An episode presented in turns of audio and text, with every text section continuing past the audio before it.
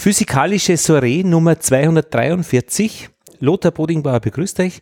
Nach einer katastrophalen Folge 242, der menschliche Faktor bei Flugzeugunglücken, jetzt wieder mehr zum Boden hin, was Bodenständiges zur Geologie, die Wissenschaft der sich bewegenden Erdplatten, der Grenze zum nicht Universum, aber die Atmosphäre, die Verbindung Atmosphäre, Boden, an genau dieser Schnittstelle spielt sich da was ab. Und Thomas Hoffmann ist in der Geologischen Bundesanstalt in Wien der Meister der Bibliothek. Hallo Thomas. Servus Lothar, sind wir bei Sie oder bei Du? Ja, das sind wir per Du natürlich, weil wir sind ja hier einen Schritt hinter der großen Hauptkulisse, hinter der Zeit im Bild 2 und da darf man schon wirklich reden, wie man gerne möchte. Wir sind per Du. Das freut mich. und ja. die Hörerinnen und Hörer, denen ist es, glaube ich, entweder wurscht oder Sie spüren, dass da doch ein, ein gewisses Verhältnis existiert. Das haben wir ja. Wir haben ja schon gewisse Dinge miteinander gemacht. Ich glaube, du warst sogar schon einmal Gast bei uns in der physikalischen Soiree äh, genau. über die Paläontologie. Und das ist ja auch dein Spezialgebiet. Das war die Soiree mit Matthias Harzhauser, wo die Wiener Mammuts grasten. Ja. Nun, ich bin Bibliothekar, ich bin hier in der Geologischen Bundesanstalt für das Archiv und auch für den Verlag zuständig. Ich sage immer so salopp, ich bin der Herr aller Papiere, nicht der Ringe, sondern der Papiere. Mhm. Und äh, wenn man bedenkt, dass die Geologische Bundesanstalt als KK Geologische Reichsanstalt kaiserlich-königlich, damit wir da alle an Bord holen. Damit es politisch korrekt ist, genau. Monarchie. 1849 gegründet. Jetzt schreiben wir 2021. Also in diesen über 170 Jahren da kommt schon allerhand zusammen. Und natürlich hat man als Bibliothekar, als Archivar auch diese ganzen Papiere wohlens nolens immer wieder in der Hand. Mhm. Da kommt einem schon allerhand unter. Von Menschen für Menschen gemacht, also geschrieben äh, und, und. Absolut. Und das, was mich fasziniert hat und immer wieder fasziniert ist, äh, wie ging's und wie geht's den Menschen bei ihrer Arbeit, bei ihrer Arbeit in der Wissenschaft, bei der Arbeit äh, in der Forschung. Und wenn wir hier von Erdwissenschaften sprechen, so sprechen wir vom gesamten Globus, von der Arktis bis zur Antarktis, von den Höhen des Himalaya bis in die Tiefen von irgendwelchen Bohrlöchern ein paar Kilometer unter der Erde oder unter dem Ozean. Und dieses Spektrum noch äh, mit dem Zeitfaktor wir nehmen da ein paar Milliarden gleich mit ins Boot. Das ist natürlich ein spannender Raum. Und wenn man schaut, wie ging es den Menschen dabei, welche Hoffnungen, Ängste, Sorgen hatten sie, haben sie, dann ergibt sich ein ganzes Bilderbuch im wahrsten Sinn des Wortes. Ja, ich bezweifle ja, dass man die Hoffnungen und Ängste tatsächlich dann liest in den Papieren. Die werden nur aufgeschrieben haben, wie toll alles läuft und wie groß sie sind. Nein, nein, so ist es nicht. Natürlich muss man unterscheiden zwischen den offiziellen Publikationen, die ja heute zunehmend und immer mehr online, Open Access, das ist ein ganz ein tolles Ding. Aber da steht nicht drinnen, unter welchen Umständen, welche Parameter hier im Spiel waren, um diese Publikation zu schreiben. Eben, und der Schmerz, die Gelsen und die Hitze steht ja nicht drinnen, oder? Genau, und genau das war es und das ist es. Der Schmerz, die Gelsen, äh, die, Hitze, Hitze der Hunger, die, die Kälte, Einsamkeit, die Einsamkeit, und all die das. böse Schwiegermutter. Oder ja, oder die eigene Eitelkeit, wenn es dann darum geht, äh, im letzten finalen Lebensabschnitt nachzudenken, was wird von meinen Forschungen bleiben. Mhm. All das findet sich in den Archiven, in Briefen, in Tagebüchern und da habe ich natürlich hier in dieser Anstalt, in dieser Institution ein reiches Erbe. Findet sich schon oder findet sie, also aber nicht in den Veröffentlichen, sagst du? Nein, nein, da muss man schon ins Archiv gehen. Und, und das ein bisschen kombinieren. Da muss man einfach auf allen Registern spielen mhm. mhm. und wenn man das dann mischt, dann äh, mhm. kommt man zu. Da, da, kommt ein Buch heraus, das hast du gerade geschrieben, Der Mensch in der Wissenschaft Nein, auf seinen Expeditionen. Sag's, wie es gescheit ist, weil das ist nämlich das Thema unserer Sendung heute. Da kommt ein Buch heraus, da kommen Artikel heraus, da kommt ein Blog im Standard heraus, da Block sind die Wissenschaftsgeschichten. Mhm. Einmal im Monat gibt es eine Geschichte. Mhm. Und da kam voriges Jahr im Herbst ein Buch heraus mit dem Titel Abenteuer Wissenschaft, Forschungsreisende zwischen Alpen, Orient und Polarmeer im Böhler Verlag erschienen. Äh, das Ganze hat 200, ich muss jetzt blättern, 87 Seiten und auf der Seite 288 ist noch ein anderes Buch, das vorgestellt wird, Wissenschaft als Kommunikation in der Metropole, die Tagebücher Franz von Hauers der Jahre 1860 bis 68. Und genau da sind wir jetzt beim Punkt.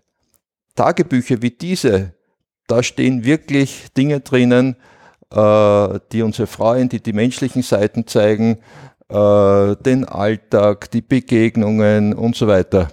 Und das ist der Grund, wieso ich persönlich nie ein Tagebuch schreiben würde, weil man weiß ja nicht, wer es dann liest.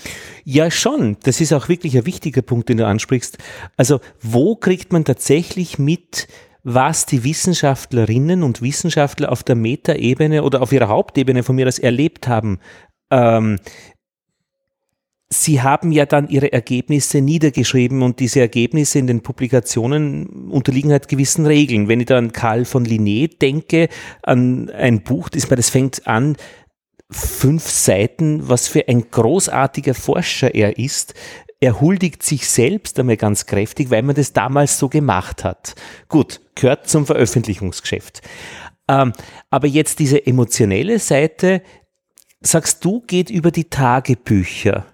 Das geht über Tagebücher, das geht über Briefe. Ja klar, Briefe ist wichtig, weil da äh, fragt jemand nach, äh, hey, wie meinst du das? Man sieht hier die Korrespondenz vom, mhm. äh, vom Tatort, möchte ich sagen, ja? vom Forschungsort, der Briefkontakt nach Hause.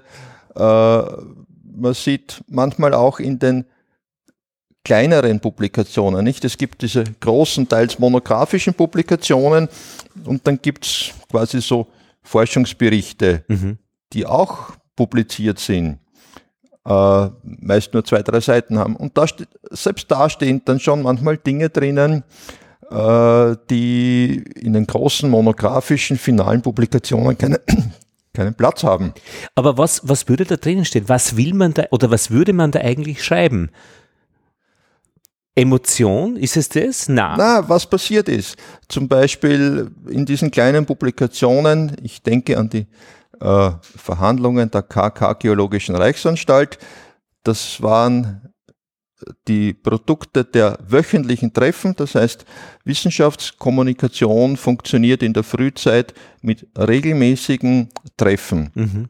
Dienstag traf man einander in der KK Geologischen Reichsanstalt, am Donnerstag in der Akademie der Wissenschaft. Schurfix. Schurfix, absolute Schurfix. Und bei diesen Schurfix-Treffen haben sich die Wissenschaftler und manchmal vielleicht auch Wissenschaftlerinnen im späteren äh, Bereich erzählt, was sie gerade machen. Mhm. Und aus den anfänglichen Berichten, Erzählungen wurden Niederschriften, die wurden zunächst in der Wiener Zeitung veröffentlicht auch hier sind sie online. Und dann wurden sie aus der Wiener Zeitung herausgenommen und in den eigenen Institutionen veröffentlicht. Und die Niederschriften sind schon von einem, einem Protokollschreiber erstellt worden, der da mit mäuschenhaft hörte? Äh, ich, ob das jetzt ein Protokollschreiber war oder Beiträge, die die Kollegen von damals selbst verfasst haben, mhm. kann ich jetzt ad hoc nicht sagen. Aber da stehen schon sehr persönliche Dinge drinnen treffen. Also der Geologe ist hier in eine Bärenfalle hineingefallen mhm. und konnte sich selbst befreien und man freut sich, dass er wieder unter den Gesunden jetzt anwesend ist. Solche kleinen Nebensätze mhm. finden sich in diesen wöchentlichen Erzählungen, die auch verschriftlicht wurden, mhm. aber in der großen finalen Monographie haben solche Klammer Nebensächlichkeiten keinen Platz mehr. Ja, das ja. heißt, man liest das zwischen den Zeilen, man liest das Kleine, man holt sich aus dem Archiv Dinge, äh, man sieht vielleicht einmal ein Foto und aus dieser Spurensuche ergibt sich dann ein Bild, ein anderes Bild, ein Bild abseits der offiziellen wissenschaftlichen Geschichtsschreibung sozusagen. Sag, du, du hast übrigens ein langes Kabel, du kannst dich auch gemütlich zu, zurücklehnen, gell? Ich sag's nur. Also du ja, kannst, ja, nein, ich bin. Aber du zieh, zieh da ruhig an, warte, wir haben da noch so ein bisschen, ähm, warte, ich, ich klemme dir das da nur ein. Äh, jetzt hast du praktisch, das ist dein Kabel, das dir vollständig zur Verfügung ist. Biodynamics Goldstandard Headset DT297 mit dem 2 Meter Kabel nämlich. Plus meine zwei sind 4 Meter Distanz. Das sind schon zwei große Mega-Elefanten. Richtig. Wir sind also da absolut Corona-konform unterwegs. Sowas würde man natürlich auch finden in den Aufzeichnungen, nicht unter welchen Umständen da dann äh, geforscht worden ist. Äh, Zum Beispiel. Aber damals gab es natürlich diese audiovisuellen Hilfsmittel noch nicht. Damals wurde alles verschriftlicht und es war sehr, sehr zeitnah. Was ich immer wieder spannend finde, ist, äh, wenn man sich den Briefverkehr anschaut, da findet sich vielfach der Stempel des Aufgabepostamts und dann der Stempel in Wien. Und das ging schnell. Genauso schnell wie heute, mhm. eigentlich manchmal noch viel schneller. Also die Post im 19. Jahrhundert, die war perfekt organisiert und das ist mhm. spannend, auch solche Dinge zu sehen. Die E-Mails, die in Sekunden rüberzischen, die wären natürlich eine interessante Facette. Ja, auch E-Mails habe ich äh, in meinem Buch zum Teil drinnen. Äh, dieses Buch ist so aufgebaut, dass ich nicht nur beschreibe, wie geht's den Forschern, den Forscherinnen bei ihrer Arbeit, sondern äh, ich habe noch eine weitere Ebene hier eingebaut. Wie geht's mir, dem Autor, dem Schreiberling, mhm. beim Schreiben dieses Buches? Mhm. Ja? Das heißt, äh, das Making of dieses Buches ist hier auch ein Thema. Hier und da kommt dann auch die Ich-Form durch. Mhm. Hier und da äh, schreibe ich dann, na, jetzt möchte ich nicht in seiner Haut gesteckt sein. Mhm. Und damit möchte ich einmal mehr unterstreichen, dass es mir bei diesem Buch geht um das Persönliche, um mhm. das Menschliche, äh, das stets die ganzen Forschungen und auch die Forschungen und Arbeiten des Bibliothekars, des Archivars, des Schreibenden begleitet. Mhm.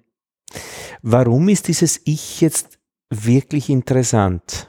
Äh, um zu zeigen, auch äh, der Schreibende, der Autor, der Thomas Hoffmann, äh, hat eine Persönlichkeit, äh, hat seine Freudenerlebnisse und auch das Buch äh, beginnt, das erste Kapitel mit der Überschrift Sagt Ihnen der Name Pillewitzer etwas. Das ist quasi ein reportagenhafter Einstieg in die Materie mhm. und das hat sich tatsächlich so zugetragen. Es war voriges Jahr im Sommer und da kam ein Anruf. Immer wieder kommen solche Anrufe an mich, wo Personen äh, Bücher, wissenschaftliche Nachlässe an uns abgeben wollen. Und ja, ich habe da Bücher und, und ich verstehe das nicht, Geologie, darf ich Ihnen das bringen? Haben Sie Interesse? Ja, natürlich haben wir immer Interesse. Vielfach ist dieses Interesse gebunden auch mit finanziellen Wunschvorstellungen. Äh, und da muss ich einfach sagen, leider, ich kann nicht. Ja. Die Zeiten, wo man für äh, Nachlässe bezahlen konnte, sind mhm. vorbei. Es sei denn, Darwin würde sich mit unveröffentlichten Briefen hier vorstellen. Aber mhm. in dieser Liga spielen wir nicht. Das sind äh, Wissenschaftler, Universitätsprofessoren, deren Nachlässe, aber auch Vorlässe immer wieder bei uns landen. Mhm. Und ich habe dann dem Anrufer gesagt, ja, natürlich haben wir Interesse. Darf ich Ihnen das bringen? War so sein, sein Wunsch. Ich gesagt, bitte, kommen Sie. Und tatsächlich, zwei Stunden später stand er hier, Herr Becher, und hat äh, Nachlass von Professor Wolfgang Billewitzer, einem Geodäten, einem Glaziologen, vorbeigebracht. Und das war faszinierend. Da waren Tagebücher von der Himalaya Karakoram Expedition 1854 dabei. Äh, da waren dann äh, Bilder vom Pillewitzer, ich meine jetzt nicht von der Person, sondern von einem Berggipfel, der nach ihm benannt wurde, dabei. Ja, um ehrlich zu sein, ich habe mit dem Namen ad hoc nicht so viel anfangen können, weil äh, Geodäten nicht im unmittelbaren Fokus jetzt der Geologie stehen, aber kannte ihn schon, wir hatten einige Arbeiten dann bei uns auch schon im Katalog und es war faszinierend. Wir haben dann noch, er hat uns ja nur einen kleinen Teil vorbeigebracht, den gesamten Nachlass abholen, möchte fast sagen, retten dürfen. Mhm. Er war sehr froh und der Nachlass wird aufgeteilt auf jene Institution, wo er zuletzt gearbeitet hat, an der TU Wien, äh, was die Himalaya Karakoram Expedition betrifft, das geht an den Alpenverein nach Innsbruck. Das heißt, bei uns an der Geologischen Bundesanstalt wird da nichts übrig bleiben. Das macht nichts, darum geht's nicht. Es geht darum, dass das Werk dieses großen Geodäten an den relevanten Institutionen aufbewahrt wird. Ich mhm. sehe mich hier nur als Netzwerker. Ich sage Dankeschön, ich habe eine wunderbare Eingangsgeschichte für mein Buch dadurch schreiben können. Ja, wenn du sie so erzählst, das hört sich auch interessant an. Als Geschichte, als Erzählung, wie solche Nachlässe, ähm, was mit denen passiert. Ich finde, das ist ja wichtig oder interessant zu hören. Ja, da ist die Geschichte interessant, da ist das Ich wichtig. Das, Wenn du das so erzählst, da bin ich bei dir. Das weiß ja keiner, wie das passiert. Ja, ja, ja das weiß Als ja keiner, wie das passiert. Bibliothekar und Archivar hat man ja kaum eine Ahnung, was machen die den ganzen Tag. Ja, ja. ja. Also wir sind äh, Verwalter von Wissen, gedruckten Wissen, zunehmend auch äh, digitalem Wissen. Mhm. Und Verwalter heißt ja nicht, dass wir uns jetzt draufsetzen wie eine Henne auf das Ei und, und ja niemand hinlassen, sondern mein Verständnis und das Verständnis der Kollegen und Kolleginnen ist, wir sind da, um das anderen für die Forschung zur Verfügung zu stellen. Also alles einmal scannen und ins, in, ins Netz stellen. Was rechtlich möglich ist, scannen und ins Netz stellen. Natürlich in Zeiten von Corona ist hier der, der Wunsch und auch der Druck ein wesentlich größerer. Also das führt zu äh, massiven äh, zur massiven Zunahme im Bereich der digitalen zur Verfügungstellung. Also wir scannen und stellen Dinge zur Verfügung, weil einfach geschlossen ist und, mhm. und kein Zutritt ist. Und die Kollegen sagen, ich bräuchte das aber. Und dann schicken wir das, machen wir das. Also wir sind Dienstleister. Mhm. Wir sind Dienstleister, aber ich sehe mich persönlich nicht nur als Dienstleister, sondern dadurch, dass man diese Dienste leistet, kriegt man ja Einblick. Man hat die Sachen in der Hand. Und wenn ich da spannende Dinge habe, da muss ich einfach zuschlagen. Mhm. Eine kurze Anekdote. Ich glaube, es ist schon 20 Jahre her. Da hat jemand über mich gesagt, dem Hoffmann darfst du nichts erzählen, der schreibt gleich ein Buch. Ja. Er hat irgendwie schon recht. Ja? Also das ist meine Leidenschaft, äh, einen Mehrwert daraus zu generieren. Es muss nicht immer ein Buch sein, es kann ein Artikel sein, es kann ein Blog sein. Ich habe, äh, ja, ich glaube, es war 1991, einen Kurs gemacht, Wissenschaftsjournalismus, damals noch an der Landesakademie in Krems. Das war also die Vorgänger Institution der Donau-Universität. Den Kurs hat geleitet Stefan Gergely. Szene wird im äh, fünften Bezirk und auch Clemens Hüfel, der damalige Pressesprecher von äh, Minister Busseck. Und ich kann mich noch genau erinnern, Clemens Hüfel hat gesagt, als Journalist haben sie nie frei. Und er hat recht. Äh, und auch ich zähle mich zu dieser Spezies, die stets interessiert ist, die stets alle Sinne auf Empfang hat. Also ich habe bewusst keine Kopfhörer, außer jetzt, das ist ja ein äh, wichtiges Instrument, damit wir die Sendung aufnehmen können. Aber ich gehe nicht mit Kopfhörern durch, durch das Leben. Ich habe kein Smartphone. Ich gehe wirklich mit offenen Augen, Ohren, Sinnen äh, durch die Stadt und finde es ganz toll, was wir hier sehen und erleben kann. Ich denke an dieses wundervolle Buch, ich glaube, es war die Dissertation auch von Peter Bayer, dem Stadthistoriker, Der Gestank von Wien. Mhm. Also man kann ja auch riechen. Also olfaktorisch ist ja Wien auch eine bunte Wiese. Wenn man jetzt im 17. Bezirk bei der Mannerschnittenfabrik vorbeifährt. Mhm. Gestern war ich bei Anker, großartig, nach Marillentatschel hat es gerochen. Ja, das ist einfach toll. Mhm. Oder äh, ich kann mich erinnern, in früheren Jahren hat es an der Simmeringer Hauptstraße manchmal nach Essig gerochen. Mhm. Oder Mautner Markhof, oder? Mautner Markhof oder Senf. Äh, Otterkring, die Brauerei. Also mhm. ja, ja, das gibt es. Da, da, da geht schon mehr. Und wenn man sich ständig verschließt, Augen, Ohren und so weiter, dann kriegt man nichts mit von der Welt. Oder der Klang von Wien, der ja auch. Wunderbar, ähm, von Peter Bayer, dieses tolle Buch, mhm. äh, das auch auf der Shortlist des Wissenschaftsbuches war. Und diese Dinge äh, zu zeigen oder Mut zu machen, sich dem zu öffnen, das finde ich ganz spannend. Na gut, das könntest du ja machen, wie viele andere auch ähm, es tun. Aber dieser Schritt, es weiterzugeben, also es noch einmal neu zu mischen und in ein Buch zu verfassen, das dann veröffentlicht wird, ähm, ist ja dann noch einmal eine andere Geschichte. Da muss man schon ein bisschen auch Rampensau sein. Natürlich muss man Rampensau sein. Also, ja. wenn ich das so sagen darf, weil, weil ich meine, ich, ich mache Podcasts und ich bin vom, vom Typ her eher nicht. Also ich nehme das halt in Kauf, äh, hier praktisch gehört zu werden. Aber im Endeffekt geht es mir darum, um die Geschichten jetzt in dem Fall von dir zu hören und sie dann weiterzugeben, weil ich weiß, es gibt da wirklich die Leute, die das hören, die schätzen das genauso wie ich. Ich bin da völlig wurscht in der Geschichte und fühle mich auch relativ wenig hier auf einer, auf einer Rampe. Ich bin, der, ich bin der Vermittler. Mein Gott, so, es braucht ja einen, der, der dich sammelt und dann weitergibt. ja, natürlich ist es so. Aber äh, dieses Buch, wenn du sagst Rampensau, ähm, ist vielleicht ein bisschen äh, übertrieben, aber äh, es hat schon was an sich. Äh, Rampensau vielleicht im Sinne von sich bekennen, etwas zu tun, äh, sich bekennen, etwas mit, mit Herzblut zu tun äh, und einen Schritt hinaus aus der Anonymität zu gehen. Ja. An der Rampe, nach vorne, nach, um den Leuten davon zu erzählen, Leute, da gibt's was. Da gibt's was, das habe mhm. ich für euch Richtig, ja. entdeckt. Wenn ihr wissen wollt, wer ist das, wer mhm. hat das entdeckt, dann gibt es einen kleinen Einblick. Mhm. Das ist, wie gesagt, nur eine Facette, das ist keine Autobiografie.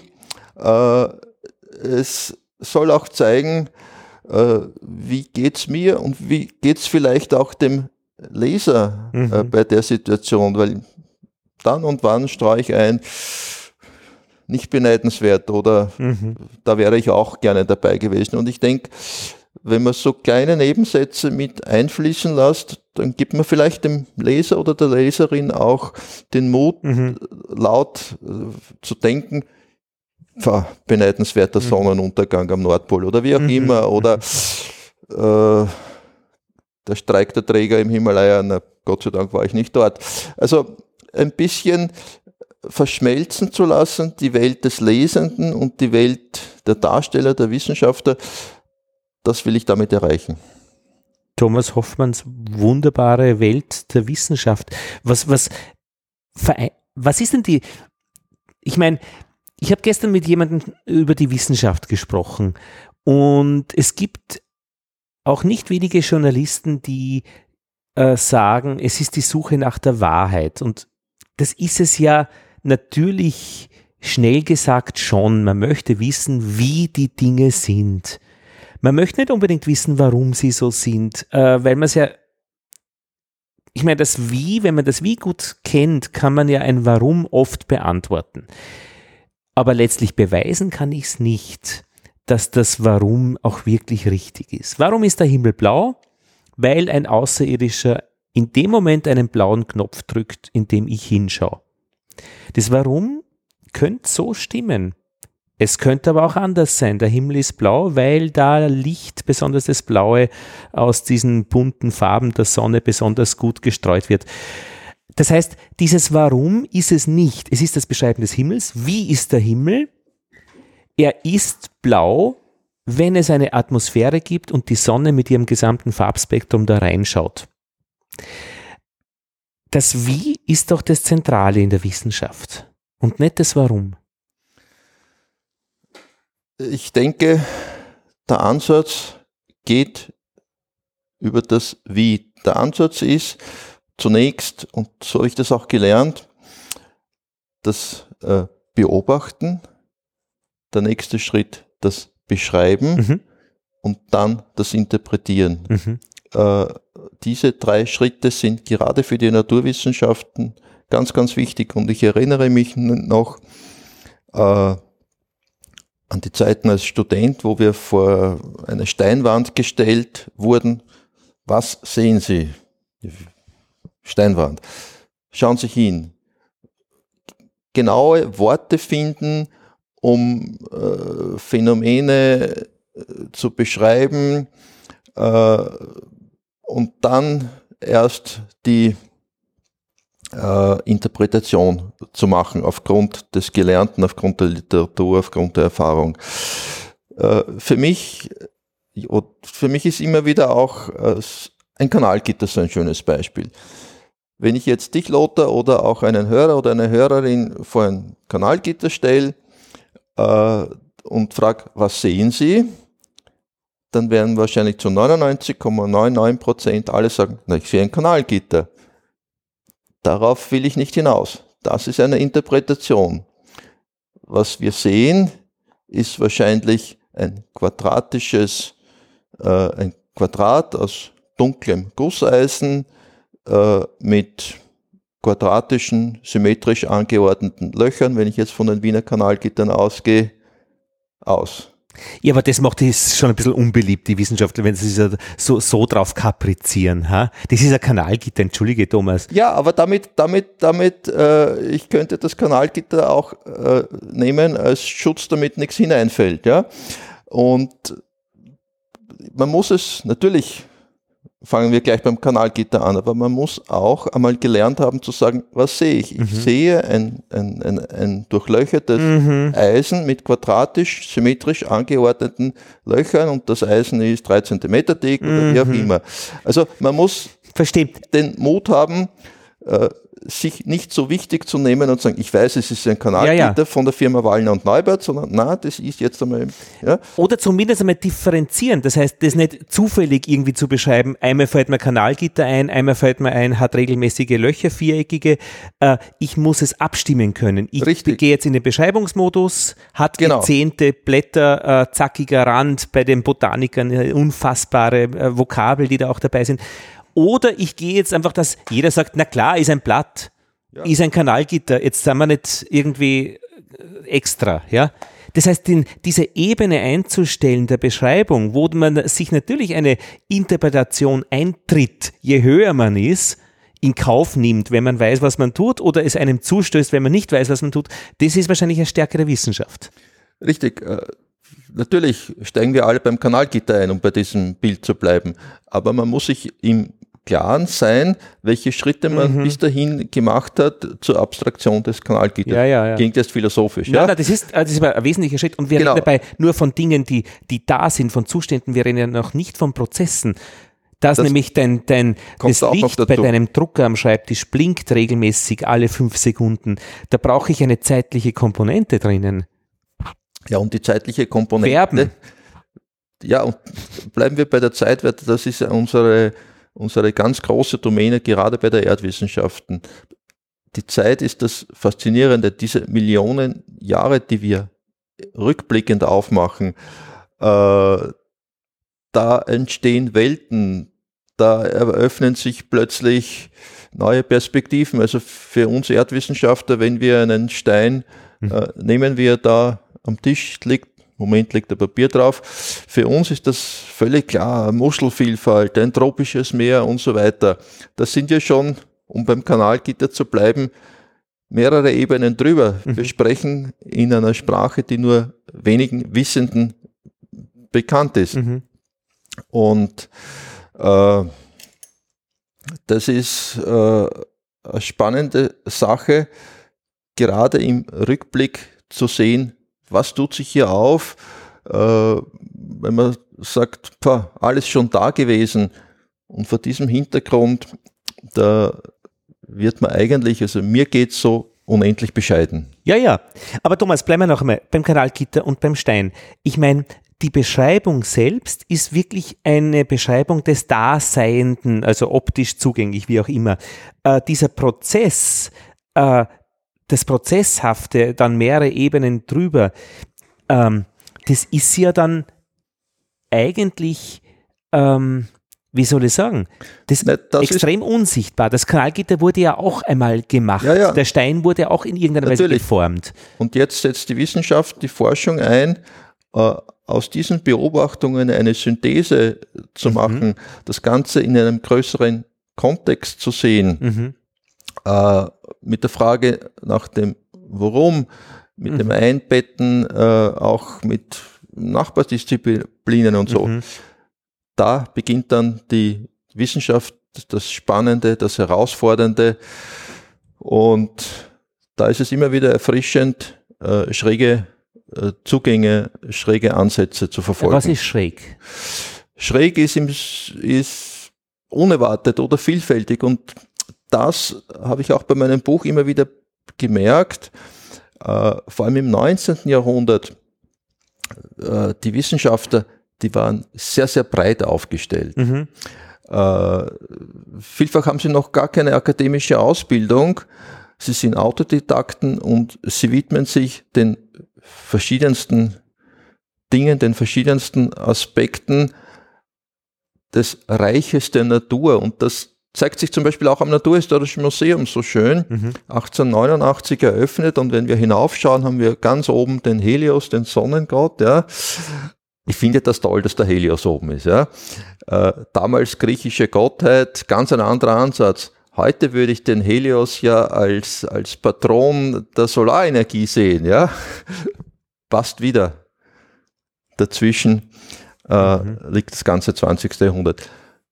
Kurz, am Museum steht dem Reiche der Natur und seine Erforschung. Mhm. Das ist eine wunderbare Schlagzeile oder um es neudeutsch zu sagen, das ist ein Mission Statement. Claim.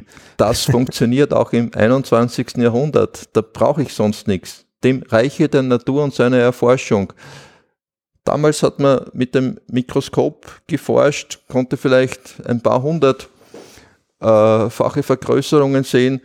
Heute steht uns eine Vielzahl von Forschungsmöglichkeiten, Elektronenmikroskop, Genetik, all das ist heute möglich, aber es ist immer noch das Reich der Natur, das erforscht werden will. Lediglich die Methodik, die Ansätze ist natürlich eine breitere als im 19. Jahrhundert. Jetzt sitzen wir da hier in deinem Büro. Das sind, ähm, wir, sind äh, wir sind in der Geologischen Bundesanstalt. Das heißt, das sind schon Dinge aus der Geologie auch sichtbar.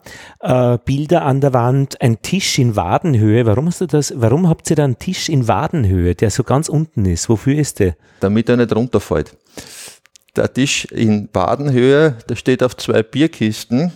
Äh, Ich muss gestehen, das ist eine Marmorplatte, die wurde bei mir im 14. Bezirk, stand die neben dem Mistkübel, die wollte jemand wegwerfen.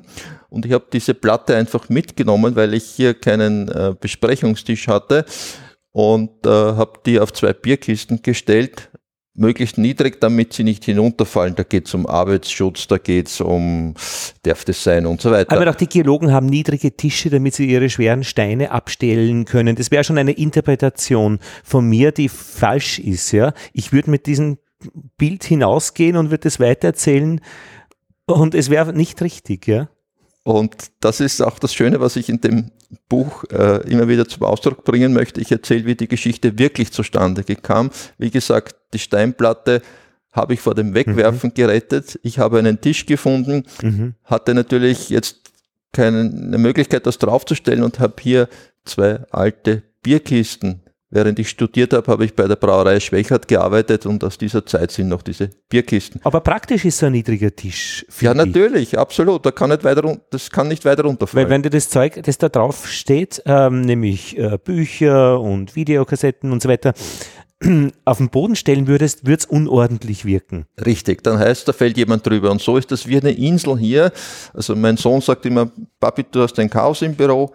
Ja, ja, er hat ja recht. Aber es ist ein geschlossenes System, dieses Chaos. Und wenn ich aufräume und wirklich suche, dann finde ich es auch. An der Ecke ist ein Stapel voller Aktenordner mit Papieren, die rausstehen. Weißt du da wirklich noch, was drin ist? Nein, aber ich müsste mir es anschauen, dann würde ich es wissen. Und wegräumen wäre Option? Das ist immer wieder eine Option, wenn mein Chef kommt oder der Sicherheitsbeauftragte und sagt, Herr Hoffmann, das schaut aber wirklich aus, dann sage ich, ja, eh, Sie haben recht. Ich Na, das ist jetzt eine Interpretation, äh, es so zu beschreiben, da schaut's aus. Da ist einfach ein Stapel voller äh, Akten und Papiere, der ist ungefähr 30 Zentimeter hoch. Er verdeckt die, die hässliche Hinterseite deines Computers, so gesehen hat er optisch positive Funktion. Aber ich meine, ihn wegzuräumen, Wäre natürlich höchst angebracht, aber ständig kommt na, irgendwas. angebracht ist wieder so moralisch, aber äh, wäre eine Option, finde ich. Also was hindert, also dich daran, den wegzuräumen? Weil wäre er wichtig, würdest du dauernd ja Umschichten im Betrieb haben, er wäre nicht am äußersten Winkel deines Schreibtischs und so weiter. ich glaube, das ist, Was ist die Funktion dieses Stapels? Er ist, der ist noch zu bearbeiten. Es, das kam mit einem größeren Teil auch von einem Nachlass und da, vieles ist da klar, das geht dahin, das geht dorthin, das haben wir schon und so weiter. Und da gibt es, na, das muss ich mal anschauen, wie machen wir das? Und das ja, musst bleibt du, dann du liegen. verwendest, ich mag ja diese Modalverben, können, müssen, sollen, dürfen. Musst du den wegräumen? Willst du den wegräumen? Sollst du den wegräumen? Möchtest du ihn wegräumen? Was ist dein Wunsch? Oder ist Alles trifft zu, Lothar. Alles trifft zu, nur der Leidensdruck ist jetzt noch nicht so groß. Aha. Ich habe noch Platz, ich kann die Stapel noch höher machen, aber irgendwann wird es mir am Keks gehen, um Wissenschaftsminister Hahn seinerzeit äh, zu strapazieren. Wunderbares Wort am Keks gehen. Und jetzt, so, und jetzt mache ich das. Und Aber ist vielleicht dann die Zeit ein wesentlicher Faktor? Ich meine, äh, ihr Ja, Geologen, Meister der tausend Millionen Jahre, äh, habt dann doch nicht die fünf Minuten Zeit, einen Stapel wegzuräumen? die Zeit hätten wir schon. Die Zeit haben wir ja alle. Man muss sich die Zeit nur nehmen, ja. Und es kommt ständig etwas anderes dazu. Ständig will irgendjemand Mhm. etwas haben oder muss ich schnell einen Blog fertig machen oder da eine Anfrage oder dort. Und dann bleibt das liegen. Verstehe. Das heißt aber, die Zeit ist ein beschränkender Faktor. Hättest du tausendmal so viel Zeit, das wäre ja ein, ein, ein Traum. Na, dann hätte ich wahrscheinlich auch Stapeln. Dann würde ich wahrscheinlich tausendmal so viel tun und schreiben und machen und bewegen und vernetzen wollen. Okay, okay. Ich meine, Sauerstoff und Licht gibt's genug. Das sind keine beschränkenden Faktoren. Bei dir scheint die Sonne rein im Büro, äh, Sauerstoff ist, ist, ist da, aber die Zeit ist, glaube ich, ein Hund. Die Zeit ist ein Hund, ja, weil man natürlich auch Ruhephasen braucht, weil man natürlich dafür äh, ein bisschen Konzentration oder Ruhe braucht. Aber Ganz- diese Lust, wenn man was kramt, ist doch auch, ist doch, da nimmt man sich die Zeit ja hemmungslos und vergisst sie darüber. Ja, und genau dieses Kramen, ja, äh, da entstehen Geschichten, ja. Ich gebe zu, auch bei diesem Buch Abenteuerwissenschaft, ich habe nicht alles gesucht. Manches hat sich ergeben, manches habe ich zufällig gefunden. Und aus diesen zufälligen Funden, und ich bin überzeugt, wenn ich da jetzt meinen Schreibtisch ein bisschen aufräumen würde, da hätte ich wieder Geschichten, die ich hier Na gut, aber äh, dieses, finden ja, ja, würde. Also das sind aber dieses praktisch, dieses Such aus zufälligen Dingen Geschichten zu machen, das ist die Aufgabe der Propheten. Die haben im Wesentlichen in dieser ganzen Welt da draußen zufällige Dinge gesehen, ja, die haben das kombiniert, aufbereitet und in einem Buch rausgegeben. Buch so und so, oder? Das ist, das ist das, was der Prophet macht. Der, der findet die Dinge auch nicht neu. Ich sehe mich in dem Sinn jetzt nicht als, Du hast ein negatives Bild vom Propheten, ich weiß, ich als, spüre das als, schon. als Prophet, sondern Was macht der Prophet eigentlich genau? Wie sind der definiert? Prophet, Prophet Was ist ein Prophet definiert? Macht er Vorhersagen über die Zukunft? Was? Du hast ein negatives Bild vom Propheten, merke. ja, das, das, das, das, Weil das wird oft Leuten als Etikett umgehängt, gell? Das, das kommt, Ja, ja. kommt ist- mir so ein bisschen als Volksverführer vielleicht Genau, jemand, weiß der sich von seinem Gott berufen fühlt als Mahner und Weissager. Das ist keine gute Presse, was der Prophet hat. Ich bin kein Mahner, ich bin kein Weissager. Ja, ja, na eh. Ich will einfach äh, Dinge aufzeigen, Mhm. Funde Mhm. äh, in einem anderen Kontext bringen. Mhm. Und da steht nur dabei, der Prophet gilt nichts in seinem Vaterland, weil die Fähigkeiten in der näheren Umgebung oft nicht geheimat, äh, in der eigenen Heimat oft nicht gewürdigt werden. Na, aber warum komme ich auf Prophet? Ich meine, es gibt Menschen, die können aus diesem Chaos Stapel bilden und aus diesen Stapeln Geschichten finden. Da und das find ich finde ich das positiv ich. prophetisch, weil der Prophet für mich sowas macht. Der hat sich die negative Presse zugezogen, eingetreten. Also das, das stimmt. Ich, Ja. ich äh, finde Dinge, die natürlich, äh, das bringt die Positionen der Bibliothek und im Archiv mit sich, vielfach historischer Natur Ja. sind. Ich greife das auf, ich mache Geschichten, ja, nicht Gibt's im umsonst Sinn, heißt der Blog Wissenschaftsgeschichten im Standard, ja, Mhm. Geschichten im Sinne des Erzählens, im Sinne des Kontextualisierens. Mhm. Ich bin aber nicht, manche Leute sagen das manchmal, ich sei Wissenschaftshistoriker. Nein, nein, nein, nein, ich bin nicht der Historiker, ich sehe mich als der Journalist, Mhm. ich sehe mich als ein Neugieriger, ein, ein Aufgreifender, auch ein Mhm. Suchender, der die Dinge neu äh, zusammenbaut. und auch würzt und dem ganzen Geschmack gibt und schaut, dass Ja, unbedingt. Umami auch noch dabei ist. Unbedingt, ja. Und äh, bleiben wir äh, oder kehren wir zurück zu diesem Buch Abenteuerwissenschaft, Forschungsreisende zwischen Alpen, Orient und Polarmeer. Es wäre ein einfaches gewesen, und es gibt solche Bücher, in dem ich die großen Expeditionen linear nebeneinander oder nacheinander behandle. So würde ich es machen. So würdest das du machen und das ist auch gut so. Aus diesen Büchern schöpft man dann. Da ist also die Bayer-Weibrecht-Expedition und die Novara-Expedition und diese und jene Expedition. Eine nach der anderen. Eine Geschichte nach der anderen und das kann man runterbeten und jeder wird sich freuen. Äh, was ich, äh, auch das habe ich drinnen, ja. Auch das habe ich drinnen. Zum Beispiel durchs wilde Nuristan mit dem VW-Bus in den Hindukusch. Das waren Kollegen von mir, die sind 1972 in Wien mit dem VW-Bus äh, bis nach Kabul gefahren und dann haben sie dort ein halbes Jahr Forschungen gemacht. Das Auto haben sie dann unten verkauft und mit dem Flugzeug zurückgefahren. Eine Expedition. Aber ich habe hier auch quasi so quer drüber Kapitel mit Sack und Pack unterwegs, ja, vom Fortbewegen und Mitnehmen, ja. Äh, was nimmt man alles mit auf eine Expedition, ja? Äh, das beginnt bei der Ausrüstung, natürlich bei Polarforschungen oder selbst wenn wir in die Berge gehen, wir haben heute unsere Gore-Tex, also wir sind bestens ausgerüstet. Im 19. Jahrhundert gab es das alles noch nicht. Wie haben sich die Leute seinerzeit ausgerüstet?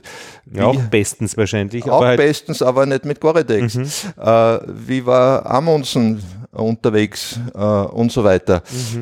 Das sind ganz spannende Themen.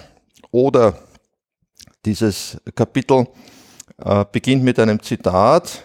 Das Eierholen war keineswegs eine bequeme Sache. Kulinarik zwischen Völlerei und Hungerleiden. Mhm. Wie versorgt man sich auf Expeditionen? Mhm. Und da habe ich auch bei verschiedenen Expeditionen nachgeschaut, nachgewassert, wenn man so sagen möchte, und geschaut, wie haben sie die versorgt? Mhm. Und da gibt es, und das ist ganz spannend, zwei große Ansätze, oder man könnte sagen, Schulen. Schulen klingt schon wieder so akademisch. Vereinfacht gesagt, ich nehme alles mit oder Mhm. ich hole mir alles aus der Region oder möglichst viel. Das ist großartig. Ich habe mit einer Weltraumbotanikerin gesprochen, die genau das Gleiche erzählt hat. Maßflug. Ja. Ich nehme mir alles mit Ja, oder ich mache mir es auf der Reise selbst. Genau, und das hat natürlich alles Vor- und Nachteile. Wenn ich mir Mhm. Das jetzt alles mitnehme, ich habe da ein Beispiel von einer Himalaya-Expedition, von der deutschen Himalaya-Expedition aus den 1930er Jahren. Also die haben alles mitgenommen. Mhm. Die mussten dann natürlich alles auch von Trägern ins Expeditions-, Mhm. ins Forschungsgebiet befördern lassen. Und dann kommt noch dazu, dass jeder Träger auch selbst eine Versorgung braucht. Ja? Ja, klar. Also das sind schon enorme äh, Mehraufwände, die ich dabei entstehen. Wenn ich indessen sage, okay, äh, wie das ein Kollege von mir, Gerhard Fuchs, der 18 Mal im Himalaya war, gemacht hat, der hat sich lokal versorgt. Der hat sich einen Koch genommen. Mhm. Der Koch hat am Markt dort eingekauft. Der hat genau gewusst, welche Speisen gibt es in Indien, in Nepal, in Pakistan. Was kocht man dort? Und der ist jetzt nicht äh, angewiesen gewesen auf europäische Nahrungsmittel, mhm. die er ja gar nicht zubereiten hätte können. Mhm. Und so gesehen war das sehr nachhaltig, würde man heute sagen. Und äh, Kollege Fuchs konnte sicher gehen, dass der Koch damit umgehen kann, dass der Koch das auch verträgt, dass seine äh, mhm. einheimischen Kollegen äh, auch die Nahrung vertragen und nicht irgendwelche österreichischen Dosen mit einem Beistel oder einem Bohnengulasch. Ja, ja, ja, ja. Na, das, das hat schon was. Das hat schon was. Und da ist auch der Belohnungsfaktor drinnen, wenn er seinen Trägern dann einmal was Gutes tun wollte, hat ja dann die Küche, sicher eben auch die lokale Küche, Möglichkeiten. Quasi bei uns wäre es der Kaiserschmarrn einmal extra und so weiter. Also solche Spagate, also das ist schon, und ich denke, das, ja, äh, ich habe hier auch in diesem Tagebuch, aus, ich spreche jetzt von dieser Afghanistan-Expedition 1972, wo Kollege Matura beschreibt, äh, auch der Koch, und da steht dann, ähm, Koch macht ein tolles Erdäpfelgulasch oder der erwähnte Gerhard Fuchs, der bei dieser Expedition auch in Afghanistan dabei war, der pflegte stets zu fischen. Mhm. Gerhard Fuchs hat mir erzählt, ist leider voriges Jahr schon verstorben, er hat von seinem Vater eine Angel bekommen und auf seinen ganzen äh, Expeditionen in den Himalaya hat er immer gefischt. Mhm. Und äh, ich bin ja kein Fischer, wirklich. Ich hätte ja die, die Nerven und die Geduld nicht mit dem Fischen. Wenn du einen Hunger hast, musst du es. Ja, ja. Und der hat es offensichtlich verstanden und der hat gesagt, also die ersten zwei, drei Fische waren nie ein Problem. Und dann hat sich's quasi herumgesprochen. Die haben gemerkt, okay, wir werden weniger mhm. und haben sich dann offensichtlich äh, verzogen. Mhm. Und er hat gesagt, ich habe gefischt, die Fische habe ich dem Koch gegeben und der hat dann den Rest gemacht. Also ein, eine gute Arbeitsaufteilung. Mhm. Es sind aber schon diese Expeditionen, die einen besonderen Reiz haben, weil sie so umgrenzte Inseln sind der Forschung.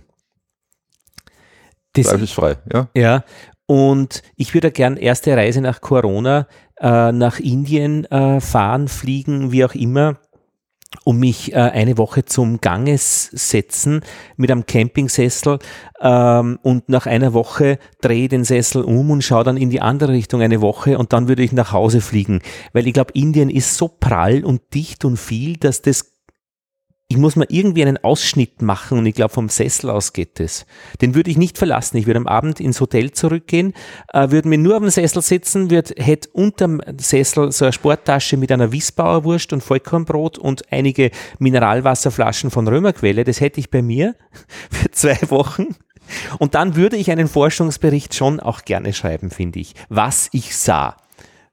Mit Aber 180 Grad gedreht. Lothar, das geht ja nicht nur in Indien am Ganges, das geht auch an der Donau, im Nationalpark Donau, das geht sogar am Donaukanal bei der Schwedenbrücke. Ach so. Also ich denke, gerade das ist spannend, gerade das ist schräg ja, nach Indien. Ich weiß, da muss man gewesen sein. Das ist ein Kult, das ist eine Philosophie. Ich denke, es geht am Donaukanal, genauso wie am Ganges. Äh, man Ach muss so. den, Mut, den Mut haben und sagen, okay, ich stehe jetzt an der Schwedenbrücke mhm. und schaue mir eine Woche lang an, mhm. was sehe ich in der Leopoldstadt mhm. und in der nächsten Woche gehe ich auf, die, auf das andere Ufer und sage, und wie schaut das jetzt aus, wenn ich hinüberschaue in die Stadt? Ja, denke, ja, das ist schön, ja. Dieser schräge Ansatz, wenn wir uns den erhalten, dann können wir selbst in Zeiten von Corona Welten entdecken. Man soll sie nicht so wichtig nehmen. Das möchte ich allen. Nur das hat ja mit mitgeben. nichts, nichts zu tun. Also man denkt immer, man soll immer ins Pralle greifen, in die volle Kiste, aber die volle Kiste ist ja durchaus dort zu finden, wo du beschreibst. Natürlich. Mein Tag am Kreisverkehr. Vier, also zwölf ja. Stunden lang eine Radiosendung darüber machen, was man erlebt. Man kann ja auch vom Kreisverkehr auch raustelefonieren, Interviews einbauen. Also mein Tag am Kreisverkehr, ich muss mir das irgendwo aufschreiben. Das wäre vielleicht auch ein Buch. Äh, Wann wird's? ich, ich, ich blende jetzt zurück. Meine Kindheit war im Sommer immer im Weinviertel. Ähm, und äh, ich bin da immer bei unseren Nachbarn gewesen. Da gab es einen alten Mann, zu dem habe ich Onkel gesagt, das war ein entfernter Verwandter. Also von meinem Vater, glaube ich, war es ein Onkel. Für mich war es quasi der Großvaterersatz. Das war in den 1970er Jahren, in den frühen 1970er Jahren. Mhm. Und das Haus stand ungefähr 200, 300 Meter abseits alleine. Und man hat, wir haben den ganzen Tag oft nichts anderes gemacht, als zu beobachten, wer fährt von Stronsdorf, einem kleinen Ort, äh, nach Stroneck, einem noch kleineren Ort. Das hat dazu geführt, dass ich als Kleinkind, als Volksschulkind, äh, die Traktoren schon äh, am, am Geräusch erkannt habe, gewusst, das ist der Traktor von dem mhm. und der Onkel und, und wir haben dann gemutmaßt, ah, der fährt jetzt einkaufen runter, ja, mhm. einkaufen. Und nach einer halben Stunde, na, jetzt fährt er wieder zurück, ja. Also aus der Beobachtung ja, ja, ja, haben wir dann Geschichten mhm. äh, ich möchte nicht sagen erfunden, interpretiert, wo könnte der gewesen sein, warum, aha, jetzt fährt er mit einem Anhänger auf oder ohne Anhänger, jetzt hat er was oben. Also dieses äh, Beobachten war mir damals gar nicht bewusst. Das eröffnet mhm. ja plötzlich äh, Dimensionen, die wir heute als, als, als diese ganze Slow, weiß ich nicht, Slow Food und, und, und, und sich zurücknehmen bezeichnen. Äh, ich genieße es mittlerweile sogar im Wartezimmer mhm. eines Arztes zu warten, um ein bisschen zu entschleunigen. Mhm. Ja, es ist ja heute alles schon derartig perfektioniert und, und, und eingeteilt, äh, dass diese Zeit des Müßiggangs, des Wartens, des Schauens, des Beobachtens, äh, wo man bewusst alle Sinne jetzt einmal aufmacht, das haben wir verlernt. Das haben sie aber vor 200 Jahren auch schon gesagt. Genau mit dem gleichen Satz und mit der gleichen Gestik, die du jetzt hast, mit den zwei Händen in der Luft. Aber man muss es, glaube ich, immer wieder sagen, manche Sachen. Ja, das ist einfach so. Ich meine, schön ist es, wenn die Leute äh, leben, wenn man ähm, über ihr Leben forscht. Also wenn ich jetzt bei dir im Büro äh, da ein bisschen schaue, ohne Details zu äh, jetzt verraten, aber da liegt ein äh, Kuvert aus der Schallerburg. Das ist eine, eine Ausstellung, äh, eine, eine Burg in Niederösterreich in der Nähe von Melk, die ähm, regelmäßig Ausstellungen machen, so Landesausstellungen. Zum Beispiel, keine Ahnung, Islam in Österreich oder was ist jetzt gerade in der Schallerburg, muss man nachschauen. Jetzt kommt eine Ausstellung über Aufbruchsreisen, über Forscher, die aufgebrochen sind, das Neue äh, zu erforschen. Ich durfte für diese Ausstellung im Ausstellungskatalog einen großen Beitrag verfassen. Äh, es sind einige Objekte der Geologischen Bundesanstalt von einem Kollegen, die dort gezeigt werden. Das dort ist der Leihvertrag, äh, der ist. So, und da sind wir genau in der richtigen äh, Abteilung, weil nämlich man kriegt ja manchmal was von der Schallerburg, ähm, einen Folder, ein Prospekt oder eine Ankündigung, eine Ausstellung, meistens über E-Mail. Aber da liegt ein Kuvert bei dir am Tisch, das eingeschrieben gekommen ist mit einem großen R. Und das zu erforschen, warum hast du was von der Schallerburg am Kuvert, das dir eingeschrieben schickt, er, wenn ich da die Antwort kriege, erfahre ich viel, wie die Arbeit in der Geologie oder mit Ausstellungen oder bei dir in der Bibliothek verläuft. Und du hast es schon erzählt. Das, wie gesagt, ist der eingeschriebene Brief. Warum eingeschrieben? Weil das ganz wichtig ist, weil die Schallerburg festhalten wollte. Das ist die, von der Versicherung die Urkunde jener Objekte, die wir zur Verfügung gestellt haben. Das ist jetzt schriftlich, wenn was passiert, dann ist dieses Objekt mit der Nummer mit so und so viel bei der oder der anderen Versicherung versichert. Mhm. Das ist quasi ganz amtlich und das finde ich spannend. Wenn es wirklich wichtig ist, dann zählt immer noch das Papier. Sie hätten ja das Ganze auch als E-Mail oder so schicken können. Nein, Sie wollten das ausgedruckt im analogen Bereich. Sie wollten sicher gehen, dass das wirklich ankommt, daher eingeschrieben. Aber wenn ich jetzt das Kuvert praktisch als Forscher in 200 Jahren wegschmeißen würde und ich sage, das ist ja nur der Inhalt, der interessant ist, dann würde dieses R-Kuvert, würde echt was Wichtiges wegschmeißen, finde ja, ich. Ja, deswegen heben wir ja nicht nur den Inhalt, sondern auch das Kuvert Schon? auf. Wirklich? Ja, ja, ja, sicher, sicher, sicher. Alles, was, was man da äh, an wenn man so will, Metainformation mitnimmt, äh, ist eine Fundgrube. Was ist denn dann daneben? Sand vom, äh, von was? Äh, der All, du hast ein Sandsäckchen. Ja, das ist ganz was äh, Spannendes. Und zwar, äh, Schwa schwarzer Sand, so wie in Indonesien auf Bali. Ja, ja, genau, wir sind, schon, wir, wir sind, schon, dort. Äh, das ist ein Sand von einem Strand auf Guadalcanar. Das ist eine Insel im, im genau im Pazifik. Äh, bei dieser Insel ist ein Geologe bei einer geheimen Nickelprospektion äh, erschlagen worden. Das war der Herr Heinrich Follon, Ritter von Norbeck. Und äh, ein Kollege von mir, der war auf dieser Insel und hat hier der Thomas blättert in seinem Buch. Ich muss nachschauen. Großartig, ja. wenn man schon. also, Sich. diese Inselgruppe ist auf den Salomonen mhm. und äh, Guadalcanal war namentlich diese Insel. Der Geologe war der Heinrich Follon von Nordbeck in Gaden, Niederösterreich geboren. Der wurde von der Firma Krupp Metallwaren, die haben für ihre Bestecke Nickel gebraucht und der wurde dorthin geschickt, mhm. um Nickel-Exploration, sprich Nickelerze zu suchen. Und bei dieser Suche wurde er 1896 äh, erschlagen oder wie es auf einer Marmorgedenktafel steht, von Kannibalen getötet. Mhm. Getötet mit DT in der mhm. Mitte.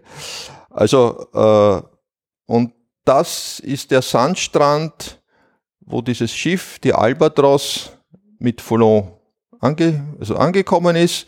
Über diesen Strand ist auch Foulon Norbeck gegangen und mein Kollege Manfred Linner war vor einigen Jahren genau auf dieser Insel. Es gibt dort ein Kreuz zu Ehren äh, dieses Forschers und vom Strand hat er so zwei Hände mhm. Sand mitgenommen. Und das ist natürlich jetzt kein Sandkisten-Sand zum Spielen, sondern der hat natürlich eine ganz eine andere Bedeutung. Ja, aber was passiert jetzt mit dem Sand? Dieser Sand wird auf der Schallerburg ausgestellt. Zusammen mit den Nickelerzproben, äh, die ich da auch irgendwo herumliegen habe. Und die das, da. Ja. ja, und das ist für mich immer äh, ein, wäre eine schwierige Stelle, finde ich, ähm, weil ausgestellt heißt, da gibt es ein Zeitfenster, das wahrscheinlich dann doch, ich meine, verglichen mit geologischen Zeitrahmen, sehr klein ist, sehr, sehr klein ist, aber doch klein ist. Also eine Ausstellung läuft ein halbes Jahr, und dann kommt der Sand wieder weg von der Sichtbarkeit. Das wird mir immer fertig machen. Auf der anderen Seite ist doch völlig klar, dass man nicht alles immer ausstellen kann. Und da bin ich dann beim, beim Leiden des Archivars.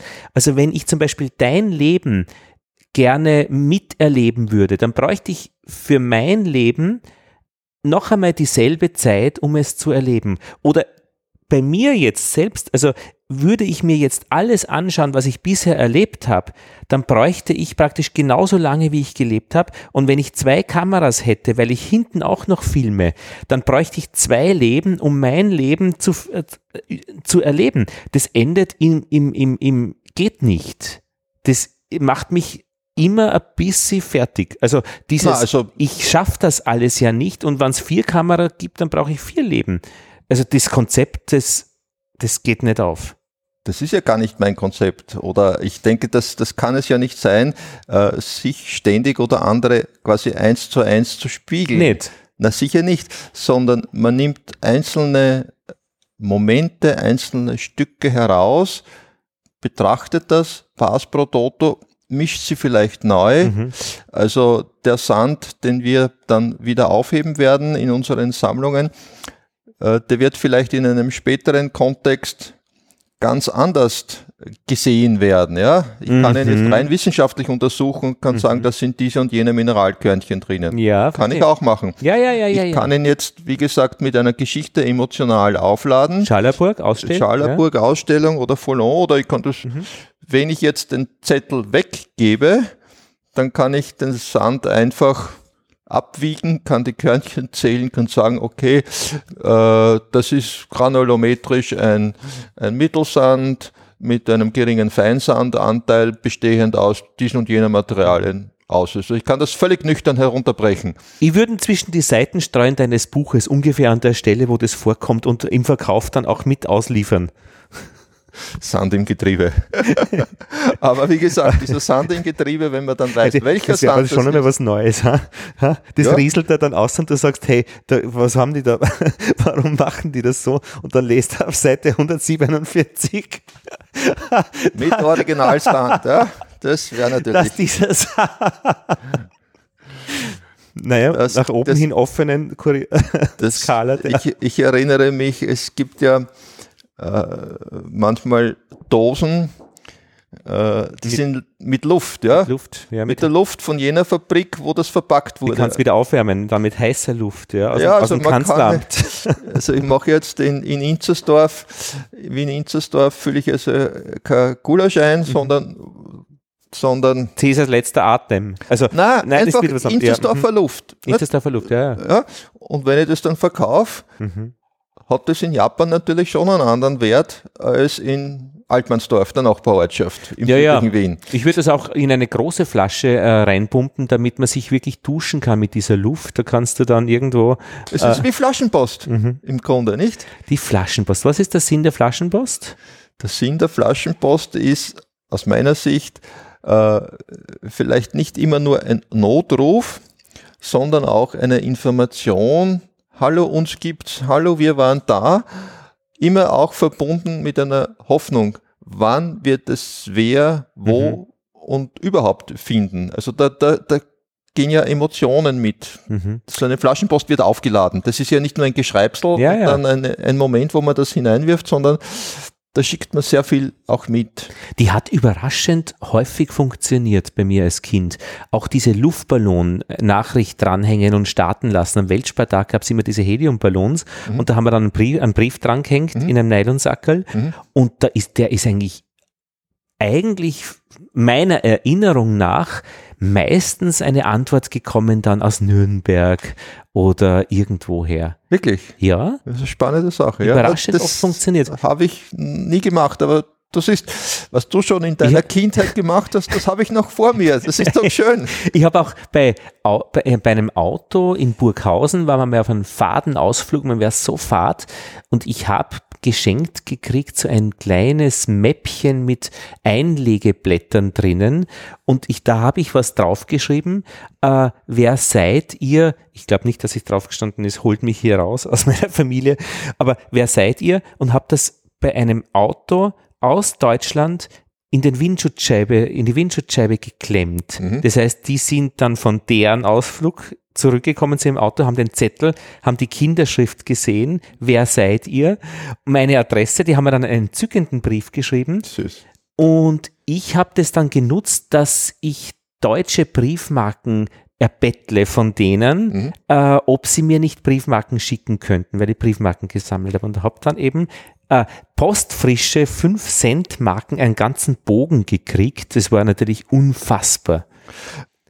Ich finde das total innovativ oder schräg, diesen Ansatz. Und das, das ist natürlich, äh, du hast das als Kind, du hast jetzt das gar nicht so methodisch durchdacht, aber Ja. ich denke, das sind, das sind Methoden, das sind Ansätze, wo man auch äh, Kontaktaufnahme mit Kannibalen. in der, im, im, im heutigen Bereich zu neuen Erkenntnissen kommt. Storytelling würde das vielleicht heute heißen, wo man plötzlich nebenbei etwas erfährt und dann sagt, hey, da war was Mhm. drin und aus dem mache ich was. Und dieser Tradition, diesem Ansatz, der ist für mich faszinierend. Ja, aber was hast mir. du davon, wenn ich dir das so erzähle? Jetzt praktisch äh, eine Story erzähle. Was ist dann, warum, warum, wo, wo, ist der Wert? den kann ich hier und jetzt noch gar nicht erfassen, den Wert. Aber Mhm. vielleicht irgendwann später äh, fällt mir genau dieser Satz dieses, Mhm. dieses Menschen ein. Ja, ja, ich, denke da immer an eine Kollegin, Kollegin Susanna Schabert, äh, Expertin auf dem Bereich Altersdatierung von Gesteinen. Ja, Mhm. Also die sagt, ja, dieser Granit ist 333 Millionen plus minus 500.000. So. ja, Und mit dieser Kollegin waren wir, Reinhard Rötzl, ein, auch ein lieber Kollege, in einer Sandgrube im Bereich Melk an der Donau. Und in dieser Sandgrube, Quarzsande, die werden ja verwendet für die Herstellung von Glas, da gibt es große Konkretionen. also Verfestigungen, ja, die sind so groß wie der Drucker oder mhm. wie der Schreibtisch. Und äh, Reinhard hat erzählt, wie das entsteht. Das heißt, da gibt es einen Keim und das verhärtet sich und wird immer fester und so entstehen halt dann plötzlich Konkretionen in diesem Sand.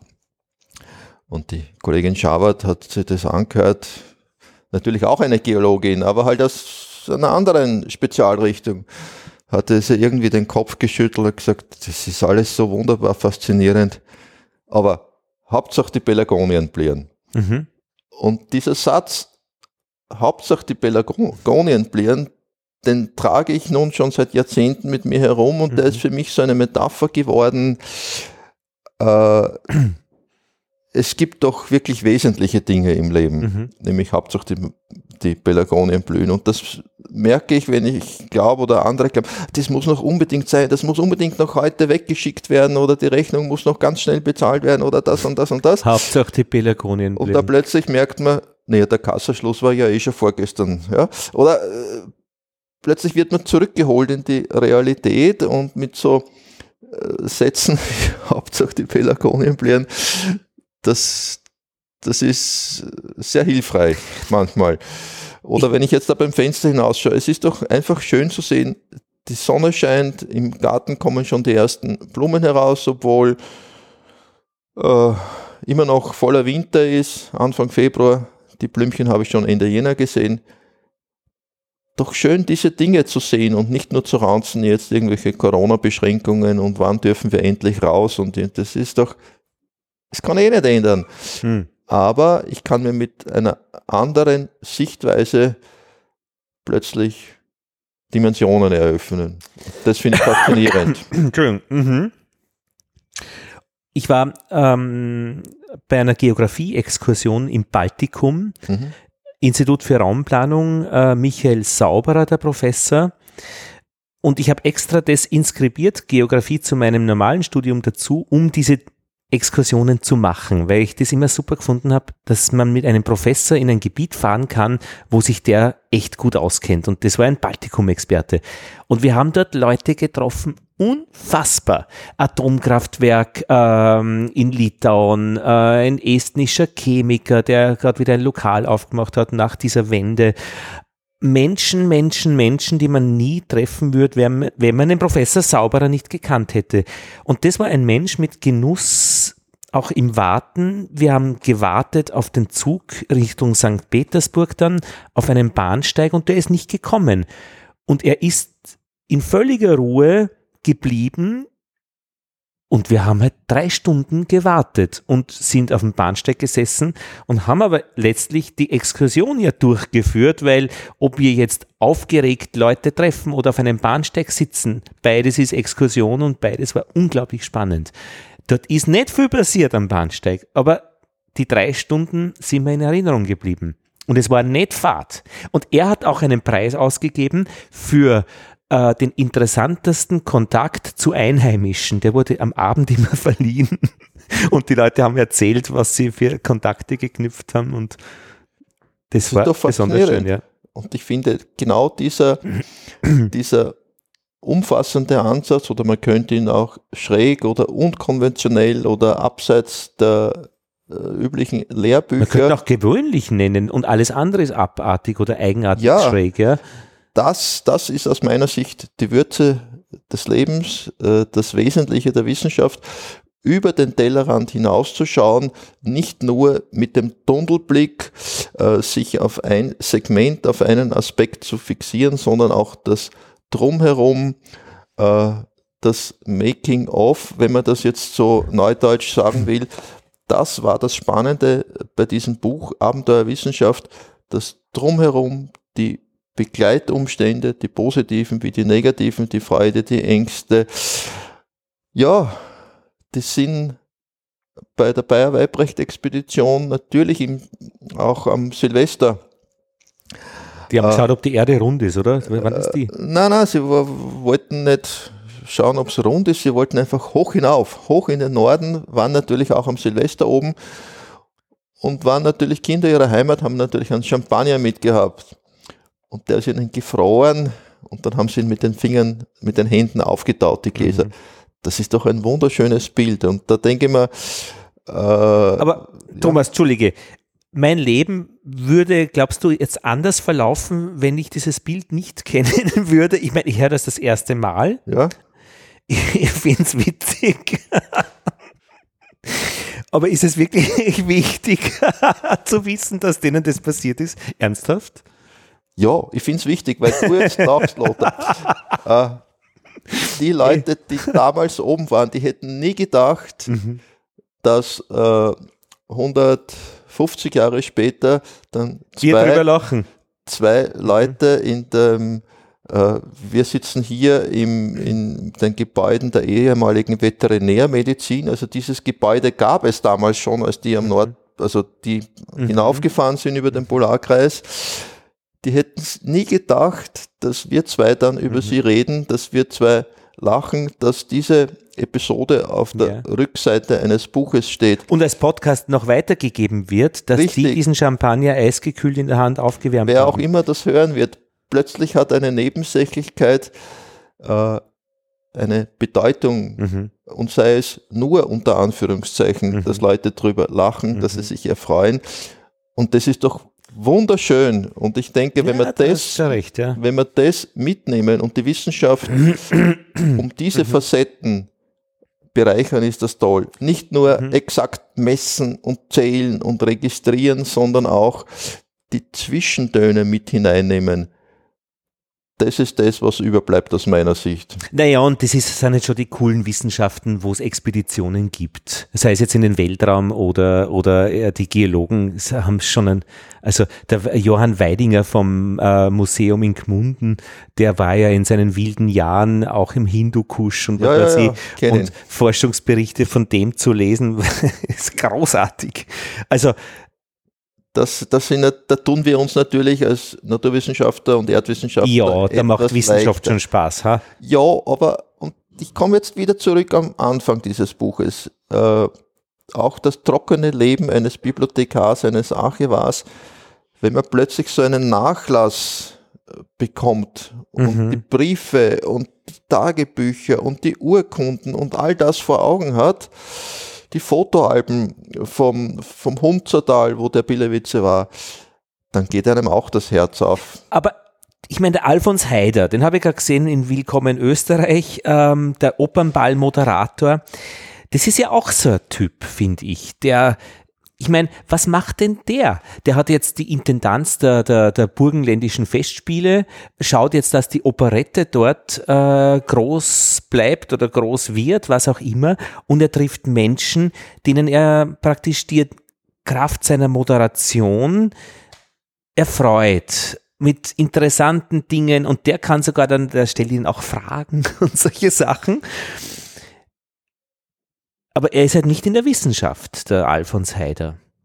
Der ist im Show, in der, im Showbusiness eigentlich. Und das ist ja auch eine hohe, eine hohe, eine hohe Kunst. Also mir kommt äh, bei diesen Dingen darauf an, dass sie wahr und authentisch sind. So sehr die Dinge auch schrill, schräg, mhm. witzig, unglaublich klingen, ich habe immer einen Beleg dafür, einen schriftlichen Beleg, ein Gespräch. Ich kann das immer authentifizieren. Aber so ein Live-Ball ist ja auch authentisch, zum Beispiel. Ja, ja, das ist mit Schrill, mit, natürlich, mit Figuren, mit ja, allem. Das ist ja, das ist ja dann nicht äh, weit weg alles, oder? Ja, ist ja nicht schlecht. Hm. Und dennoch ist es nicht, ist Wissenschaft dann eine, eine andere Geschichte. Ja, weil wir wollen ja schließlich nicht nur unterhalten und vielleicht mag der Eindruck entstanden sein, all das ist jetzt nur eine Emotion, mhm. sondern diese Emotionen, ja. diese Befindlichkeiten, das sind Begleiterscheinungen, um äh, auf den Punkt zu kommen, um äh, ein Stück weiter in der Erkenntnis zu kommen. Es ja? geht schon um die Erkenntnis. Natürlich geht es darum. Und äh, ich möchte jetzt nicht den Eindruck. Den Alfons Heider dissen das alles ist nur Show und mhm. Entertainment und das alles ist ja, ja. Äh, lustig und unterhaltsam. Nein, nein. Äh, was ich zeigen wollte und will, ist die, die knochenharten Publikationen, die Hard Facts, mhm. um die es schlussendlich geht. Es ist schon die Suche nach der, nach der Wahrheit. Natürlich. Nach all das ist aber gemacht und begleitet von Menschen aus Fleisch und Blut, so wie du einer bist oder ich einer bin. Mhm. Ich wollte nur äh, diese menschliche Komponente hinzufügen. Mhm. Äh, ich möchte die menschliche Komponente jetzt nicht in den Vordergrund stellen. Das wäre dann Schauspiel, dann, das wäre etwas anderes. Ja, Drama und Commedia dell'arte und Was auch immer, ja. Äh, das sind die einen Kollegen, wir sind die anderen. Mir geht es darum zu zeigen, auf der Suche nach Mhm. Neuem, auf der Suche nach Erkenntnis, mhm.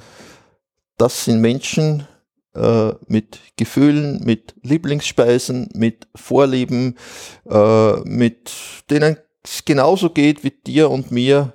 Und das kommt ja, wenn man diese wissenschaftlichen Publikationen liest, gar nicht heraus. Da Mhm. ist wirklich nur dieses trockene Destillat, Mhm. diese, dieser Sukkos. Wer, was, wann, wo, wie, warum und was ist rausgekommen Mhm. und wie geht's weiter. Es geht mir darum zu zeigen, wie es dazu kam und das Mhm. ist halt alles sehr menschlich. Ja, ja, Beides ja. zu Mhm. verknüpfen äh, f- ist ein Ansatz von mir und deswegen sind in diesem Buch nicht nur die Geschichten oder die Geschichten, sondern jeweils die originalen, zum Teil erstmals gezeigten wissenschaftlichen äh, Mhm. Belege. Ein Beispiel. Viele von uns, vor allem die äh, etwas älteren, 50 plus oder so, werden vielleicht noch das Erdbeben von Freaul in den 70er Jahren in Mhm. Erinnerung haben. Es war ganz, ganz schrecklich mit, mit vielen Toten. Und äh, bei diesem Erdbeben sind auch zwei Geologen bei ihrer Arbeit im Feld erschlagen worden. Das, war der, äh, das waren zwei Italiener, der Giulio Pisa und der Kollege Asareto. Und in diesem Buch äh, schildere ich dieses Erdbeben und ich konnte hier auch das Original-Seismogramm Mhm. dieses Freauler Bebens vom 15. September 1876 zeigen. Das heißt, die Mhm. ZAMK, die Zentralanstalt für Meteorologie und Mhm. Geodynamik, die hat das natürlich alles aufbewahrt. Ja, ja, und da muss jemand hingehen und das holen. Und sagen, bin zu einer Kollegin gegangen und Mhm. habe gesagt, Christa, ich hätte gern vom Freauler Beben das Original-Seismogramm. Mhm. Und das ist da drinnen. Das heißt, das ist jetzt nicht nur die Geschichte, das Drama von diesen beiden Kollegen, die hier durch Steinschlag gestorben sind, sondern auch harte Fakten. Das ist der Auszug sozusagen äh, des Seismographen Mhm. auf diesem Seismogramm. Oder wir haben äh, den Stratosphärenflug äh, vom Picard. Picard ist ja äh, mit, seinem, mit seiner Gondel in Deutschland am 27. Mai 1931 aufgestiegen Mhm. und gelandet ist er in Tirol Mhm. am Gletscher. Und ich habe auch ebenfalls von der ZAMK die europäische Wetterkarte von genau jenem Mhm. Tag. Man sieht sie hier auf Seite 112 abgebildet.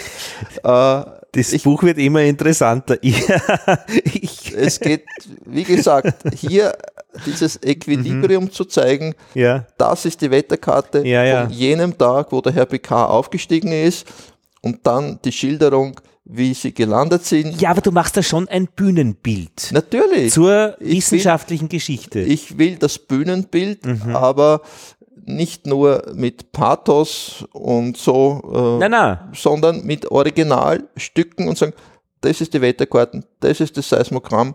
Oder kommen wir zurück zu jener Afghanistan-Expedition, die ich schon erwähnt habe, wo also die Kollegen mit dem VW-Bus 1972 hinuntergefahren sind. Ziel war, Rohstoffe zu suchen, Mhm. äh, Lithium, ja. Und äh, was haben sie gemacht? Sie haben eine geologische Karte gemacht. Diese geologische Karte ist veröffentlicht, die ist online, Open Access, jeder kann sie anschauen, kein Geheimnis.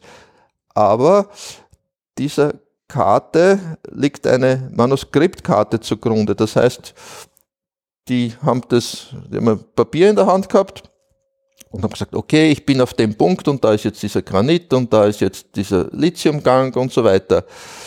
Dieses Stück Papier, diese sogenannte Manuskriptkarte, die dementsprechend abgegriffen und, und, und zernudelt ist, auch die ist hier abgebildet auf Seite 66, um zu zeigen. Und daneben ist der Grazer Uhrturm. Warum? Daneben ist der Grazer Uhrturm. Das ist jetzt das Logo einer Rucksackfirma. Das sind diese berühmten Camargue-Rucksäcke. Ich habe nämlich bei den Unterlagen zu dieser Exkursion den Schriftverkehr angeschaut und der Kollege Gerhard Fuchs hat an diese Firma geschrieben, Karl Markrotsch, Rucksackfabrikation in Graz. Und er schreibt hier, wie auf meinen früheren Himalaya-Expeditionen möchte ich auch auf dieser Forschungsfahrt unbedingt Ihre erprobten Hochtourenrucksäcke Modell 17 verwenden. Da unser Budget durch Kürzungen sehr angespannt ist, bitte ich Sie, uns auch diesmal fünf Rucksäcke Ihres Modells 17, grün, Segel, zu einem Sonderpreis zukommen zu lassen. Diese Firma äh, war damals ein, ein, ein führend für Rucksäcke und Expeditionsausrüstung. Vielleicht hast auch du so einen Rucksack. Ja, ich kenne das Logo nämlich. Ja, mein klar. Vater hatte so einen. Genau. genau. Diese Firma ist dann, äh, wurde zugesperrt, existiert aber seit einigen Jahren wieder als erfolgreiches Start-up-Unternehmen und verwenden dieses Logo weiter. Auch die Modelle, das wird alles wieder weitergemacht. Warte, jetzt habe ich die Brücke über verloren zur linken Seite mit der Karte. Du hast von der Karte erzählt, ich habe gefragt, die rechte Seite ist dann der Uhrturm. Wie kommst du von der linken, der Karte äh, Afghanistans zur rechten? Weil es die Expedition war. Praktisch ich habe diese Expedition nach allen Gesichtspunkten Ab aufgearbeitet mhm. und durch Zufall gesehen, wie sich mhm. der Kollege Fuchs jetzt um die Rucksäcke kümmert. Mhm. Äh, und äh, habe hier die Rucksäcke drinnen und auch auf den, selbst am Cover des Buches ist mhm. äh, es waren dann nicht die gewünschten äh, grünen Rucksäcke. Offensichtlich gab es nur rote Rucksäcke, weil immer wieder finden wir hier mhm. äh, diese roten Rucksäcke bei den Kollegen von Afghanistan 1972. Ich fange mit einem S, war dann sechs Cells. Hatten diese Leute auch Kontakt zur Bevölkerung in diesen Gebieten, die sie äh, beforschten und haben die dann auch äh, Promiskuität getrieben, über die sie berichtet haben oder über die berichtet wurde? Ich frage nur. Na, also was ich festgestellt habe, es gab Kontakte äh, professioneller Art zu Trägern, zu Köchen, also als Dienstboten, die angestellt wurden. Nach unprofessionellen Kontakten. Na, also da muss ich sagen, äh, ist mir nichts bekannt oder wurde zumindest wurde nichts niedergeschrieben. Ich kenne nämlich eine Geschichte aus dem Norden Finnlands, aus Sodankühle, dass nämlich diese Weibrecht-Expedition, äh, da gab es auch eine französische Expedition, die wollten auch da möglichst weit raufschauen in den Norden, äh, Nordlicht studieren und Dreiecke in der Landschaft eben, um die Erdabplattung an den Polen zu zeigen. Und die durften aber dann nachher nicht mehr in die Region, weil so viele finnische Kinder zur Welt gekommen sind, mit die französisch ausschauten. Und die haben sie da echt einen schlechten Namen gemacht. Jetzt wurde das natürlich wahrscheinlich auch nicht aufgeschrieben, aber mir hat das ein Atmosphärenphysiker erzählt, der dort äh, wohnt und forscht. Äh. Ich finde diese Geschichte ganz besonders wertvoll, weil es nirgendwo auch richtig steht, sondern vielleicht auch nur verbal weitergegeben wird. Äh, was, was ich schon gefunden habe, äh, allerdings jetzt nicht, nicht die heimischen Forscher betreffend, äh, bei dieser berühmte Fahrt der Fregatte Novara 1857 bis 1859, die ja rund um die Welt geführt hat, bei ozeanischen Inseln, die auch angelaufen wurden, mhm da finden sich in diesem dreibändigen Novara-Werk dann schon, ja, bei diesen Inseleinwohnern gibt es schon Kinder, die europäisches Aussehen haben. Das heißt, mhm, da war schon wer da. Da war schon wer da.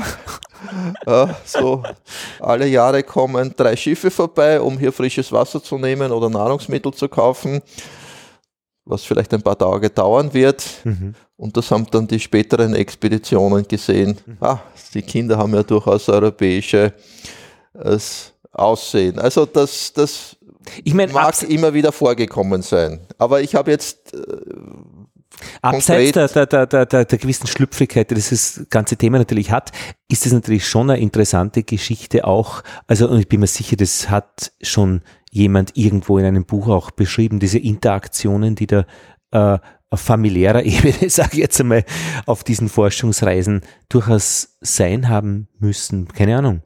Ich finde, das ist ja auch zutiefst menschlich, wenn das mit dem äh, nötigen äh, gegenseitigen Respekt, mhm. den wir uns natürlich erwarten dürfen, passiert, dann ist das schon okay. Mhm. Wenn man herumkommt, dass man jemanden kennenlernt und dann vielleicht. Naja, das wird man heute nicht mehr so mach, machen wahrscheinlich. Also schätze mal, äh, aber ich meine, wir waren auch im Baltikum, mein Gott, und da haben die Studentinnen von dort haben Fruchtbarkeitstänze um die Bäume gemacht, in denen wir dann gesessen sind. Also das hat sich ergeben bei so einem schönen Nachmittag. es war großartig. Wurde nicht fortgeführt, weil wir dann weitergefahren sind am, am, am Abend, aber, aber das sind schon Erinnerungen auch. Ja. Ja, wir atmen aus, bevor wir einatmen. Es wird oft vergessen. Also atmen Sie ein. Nein, man muss vorher ausatmen. Diese, um Platz zu machen. Ja, diese, ständig, diese, ständige Einatmen, atmen Sie ein, atmen. Nein, nein, nein. nein, nein, vorher aus und dann ein. Man muss Platz machen, auch wenn man sich so einem Buchprojekt widmet. Man muss sich frei machen, mhm. man muss sich öffnen, man muss bereit sein. Mhm. Dinge, die man gar nicht gesucht hat, Dinge, die man nicht ja. erwartet, äh, aufzunehmen. Man muss sich öffnen für das, was einem zugetragen wird. Und und dann, man wenn man sich einfach ruhig zurücklehnen und schauen, was kommt. Und wenn man fertig ist, das, die Sachen wieder wegräumen, äh, wieder zurückschlichten in die Regale, damit wieder Platz ist damit wieder Platz ist oder damit sie vielleicht für ein weiteres Thema, für ein weiteres Buch unter einem anderen Aspekt wieder Eingang finden. Also das ist natürlich auch ein Aspekt und das ist meine Ausrede, wieso es hier so ausschaut. Ja, schade. Also ich möchte noch gerne ein äh, Buch schreiben, das würde mich auch wirklich interessieren. Ähm, das heißt, hat den Arbeitstitel Und sein Ruf eilte voraus.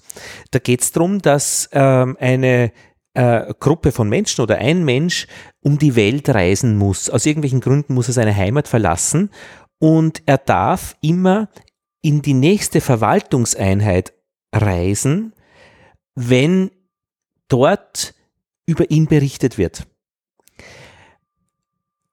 Das heißt, ich dürfte jetzt nach Oberösterreich fahren, wenn in Oberösterreich wer über mich berichtet, wenn mein Ruf vorausgeeilt ist. Und jetzt ist es so, der Typ, der das macht oder muss, ähm, muss ich noch eine Ursache finden, warum man das muss.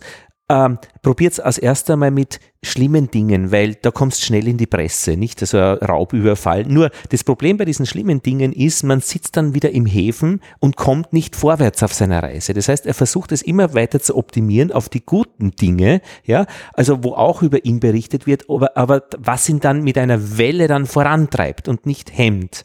Das ist meine eine Geschichte. Und das zweite, was mich daran interessiert ist, ähm, also einerseits diese Transformation und das zweite ist aber, dass es ja auf der ganzen Welt unterschiedliche Me Mechanismen der Rufvorauseilung gibt. Was hier ein guter Ruf ist in Oberösterreich, ist vielleicht nicht unbedingt ein guter Ruf ähm, an der Grenze zu Namibia. Und Rufeilen hat immer auch was mit Medien, mit Erzählungen zu tun. Vielleicht geht es schneller, langsamer in anderen Weltgegenden. Das heißt, ich müsste recherchieren, so wie Karl May angeblich eh nie weg war, äh, wie verbreitet sich der Ruf in Namibia und könnte dann mein nächstes Kapitel wieder schreiben. Und der besondere Dreh an meinem Buch wäre das, wenn er dann einmal um die Erde rundherum ist, den letzten Schritt wieder zurück in seine Heimat macht er nicht mehr, weil er es nicht mehr muss, weil er auf was draufgekommen ist. Ich weiß aber nicht, worauf er draufgekommen ist. Und ich hoffe, ich würde da ein schlüssiges Argument finden, warum er dann letztlich dann noch diesen letzten Schritt nicht mehr machen muss. Vielleicht hat er Angst, durchschaut worden zu sein. Großartig, danke, Thomas. Ist gut. Und könnte man vielleicht auch verfilmen, nicht? Wäre ja auch lustig, dass man es mit einem Team macht, mehrere Menschen machen das und es ist ein Wettrennen um die Welt. Die einen sind schon in Namibia, die anderen hängen da nur in Deutschland fest, im Harz. Was für schöne Metapher im Harz. Ja, schön. Gut. Abenteuer Wissenschaft, Forschungsreisen zwischen Alpen, Orient und Polarmeer. Ach, das bringt mir noch Das ist das Buch, mhm. das zum Wissenschaftsbuch 2021 in der Kategorie äh, Naturwissenschaft und Technik gewählt wurde. Das heißt, ist schon gewählt? Es wurde gewählt, es war auf der Shortlist ja. und ganz, ganz viele Leute haben es quasi nach vorne getragen. Es waren fünf Bücher in dieser Kategorie, wie auch in den anderen auf der Shortlist. Dass es jetzt ganz vorne ist, das freut mich ganz besonders und das sehe ich auch als kleine Referenz an all meine Helden und Heldinnen in mhm. diesem Buch, die Wissenschaft betreiben, mhm. Äh, nicht nur von äh, 9 bis 17 Uhr, sondern auch danach, in der Nacht, am Wochenende, nach der Pension mhm. aus Leidenschaft, um äh, die Welt doch vielleicht ein Stückchen nach vorne zu bringen oder zumindest zu verhindern, dass es schlechter wird. Mhm. Äh, ich sehe äh, dieses breite Votum ein eine Anerkennung, ein Dankeschön an die Forschung und an die Wissenschaft. Und du hast sie da auf die Bühne geholt, auch in gewisser Weise. Doch, das ja, schon. Sie freuen sich, da drinnen zu sein. Und das ist doch schön, ja. ja, ja. Bin, ich sehe mich eigentlich bei dem ganzen Projekt nur als kleiner Dirigent. Diejenigen, die die Musik gemacht haben, die sitzen im Orchester mhm. mit ihren Instrumenten und jedes Instrument trägt dazu bei, dass das eine wunderschöne Symphonie ist. Die Symphonie der Wissenschaft gespielt nee, und getragen. stimme ich nicht zu, dass du nur der kleine Dirigent bist. Du bist da, glaube ich, äh, ich habe einmal gesprochen mit einem Theater, der sich da auskennt, äh, der Dramaturg.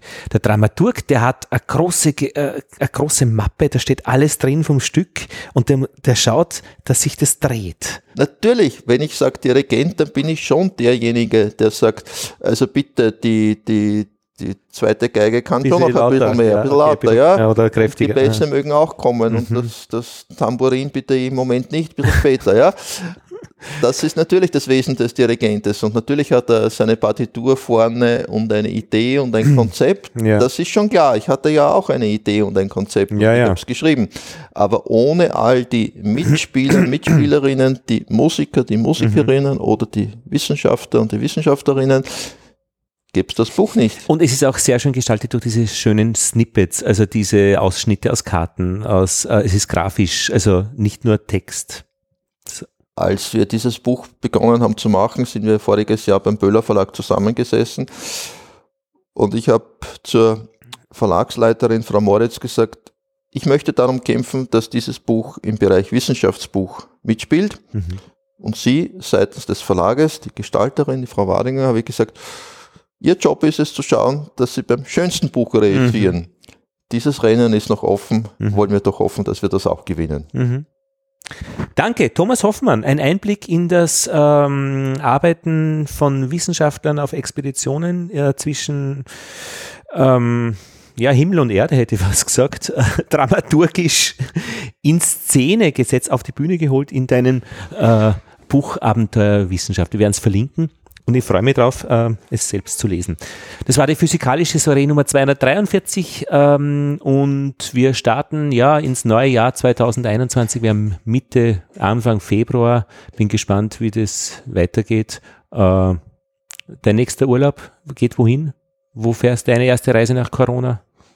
Die erste Reise nach Corona geht nach Bulgarien, die Heimat meiner Frau. Na, das schau. hat einen Vorteil, man muss nie nachdenken, man fährt immer nach Hause. Wunderbar. Ich war einmal dort, Schwarzes Meer in Varna und es hat mir wirklich gut gefallen. Danke. So Danke, Thomas. Danke, Lothar. Und alle, die zugehört haben, äh, freut mich sehr, dass ihr es bis hierher geschafft habt. ja, und ich freue mich, wenn es äh, zur nächsten Folge 244 geht. Lothar Bodingbauer verabschiedet sich aus Wien.